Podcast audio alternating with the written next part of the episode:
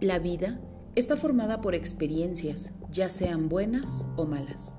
Algunas marcan nuestras vidas y algunas otras solo se quedan como anécdotas. En esta ocasión les voy a platicar de una de mis experiencias negativas en uno de mis trabajos, que con el paso de los años me doy cuenta dejó marca en mí como persona y me enseñó a ver el trabajo como lo que es, una actividad que no te define como persona. El hecho de que seas gerente no te hace más importante que los demás, ni sustituye los demás aspectos de tu vida. El hecho de que seas gerente no significa que dejes a un lado tus principios y tu moral.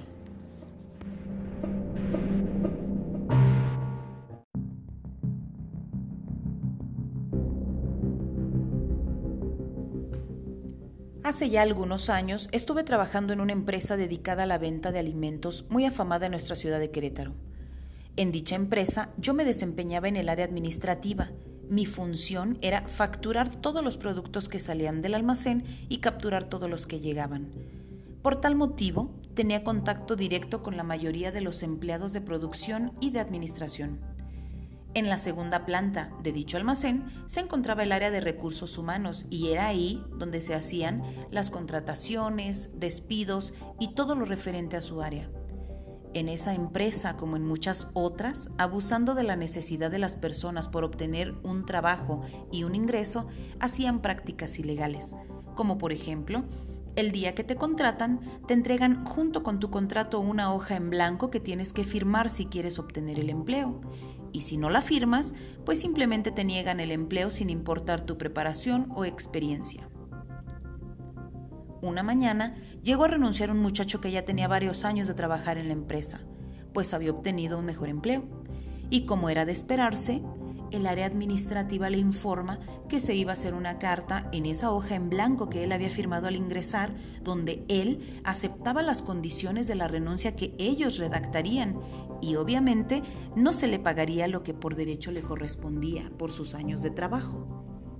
El muchacho, lleno de coraje, en cuanto tuvo la oportunidad, le arrebató la hoja a la empleada, rompió dicha hoja y la metió en su mochila.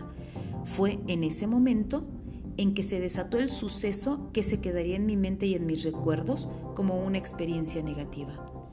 El muchacho bajó corriendo justo frente a mí cuando vi cómo lo agarraron varias personas, entre ellos el hermano del dueño de la empresa, el gerente del almacén, dos bodegueros, un guardia de seguridad y por si fuera poco, la contadora y la asistente del gerente mientras unos lo agarraban de los brazos, otros lo agarraban de los pies, otros lo golpeaban y las chicas se encargaron de quitarle su mochila y todas sus pertenencias.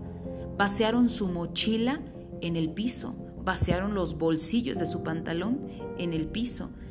Golpeado y sin sus pertenencias, lo levantaron como si fuera una bolsa de basura y lo aventaron a la calle, cerrando el portón, impidiéndole el ingreso nuevamente. Todo esto que les platico pasó en un tiempo aproximado de 30 segundos. Fue demasiado rápido, fue como una película, no me dio tiempo de reaccionar o decir nada. Pero cuando vi que todos los implicados se reían y chocaban sus manos unos con otros en señal de festejo y triunfo, algo pasó en mí que despertó una rabia, un coraje y una impotencia por el pobre muchacho que acababa de ser cobardemente atacado frente a mis ojos. Y entonces entraron a mi oficina diciéndome, ¿viste? ¿Viste lo que pasó? Fue en ese momento cuando exploté. En un arranque de coraje, les aplaudí sarcásticamente y les dije, les apuesto que ni siquiera pensaron en las consecuencias de lo que acaban de hacer. ¿Ya pensaron qué pasaría si ese muchacho decide vengarse de ustedes? Volté a ver a uno de los empleados y le dije, si recuerdas que tu esposa y tu hija vienen a dejarte y a recogerte todos los días hasta esa puerta donde lo dejaron tirado? El gerente del almacén era un amante de los coches. En ese momento traía un coche del año que cuidaba más que a él mismo. Lo miré y le pregunté, ¿y tú? Dejas tu coche todos los días estacionado afuera, en el mismo lugar, al pie de esa misma puerta, expuesto. ¿Qué pasaría si te lo rayan? Te rompen el parabrisas o le hacen algo a tu coche, ¿quién crees que te pagaría ese gasto? Busqué la mirada del asistente y le dije, ¿recuerdas que hace unos días viniste a preguntarme cómo le podías hacer para que tu hermano entrara a trabajar aquí? ¿Te das cuenta que ese muchacho pudo haber sido tu hermano? Fue un momento en el que reconozco y acepto, dije muchas cosas que no debí decir e incluso les deseé que el muchacho regresara y le dije a mi jefe que si quería correrme, ese era el momento, porque si ese muchacho regresaba y tomaba la sabia decisión de demandarlos, yo no iba a callar nada y no pensaba encubrir a nadie. Le dije que él que cuidaba tanto el dinero del negocio no se había puesto a pensar que hasta sin trabajo se iba a quedar, porque con lo que acababa de hacer, una buena lana de indemnización sí le iban a quitar al negocio para dársela a ese muchacho. Y el único responsable era él. Pues bueno, el muchacho jamás regresó, poco tiempo después yo renuncié y todo se quedó así.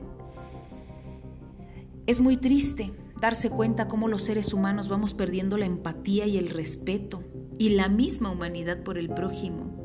Es triste ver cómo despegamos los pies de la tierra al grado de sentirnos por encima de otro ser humano y sentirnos con el poder de pisotear y acabar con la dignidad de los demás.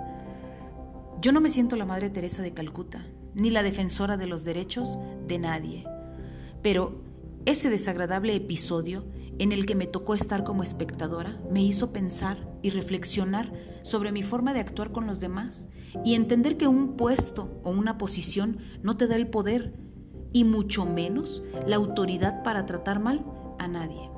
Y sobre todo si son personas que por motivo de organigrama empresarial, su trabajo, su puesto o su sueldo dependen de ti.